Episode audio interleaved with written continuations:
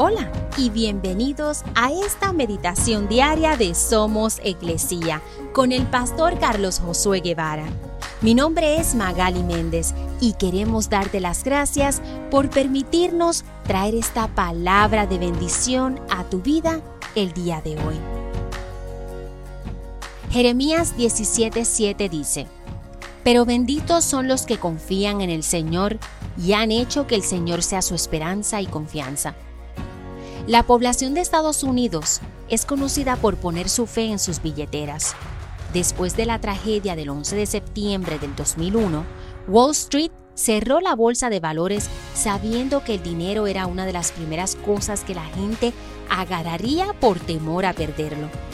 Al abrir seis días después, efectivamente mucha gente había retirado sus fondos del mercado, provocando la mayor caída de la bolsa en la historia de este país hasta ese momento.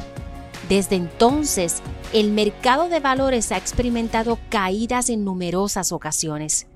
No se puede confiar, puede romperse, puede atascarse, no ofrece salvación. Pero el dinero es solo una herramienta y no un Dios.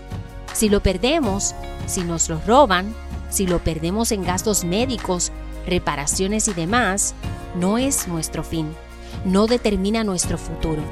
Cuando nuestra confianza está en Dios, somos bendecidos, sin importar lo que le pase a nuestra billetera.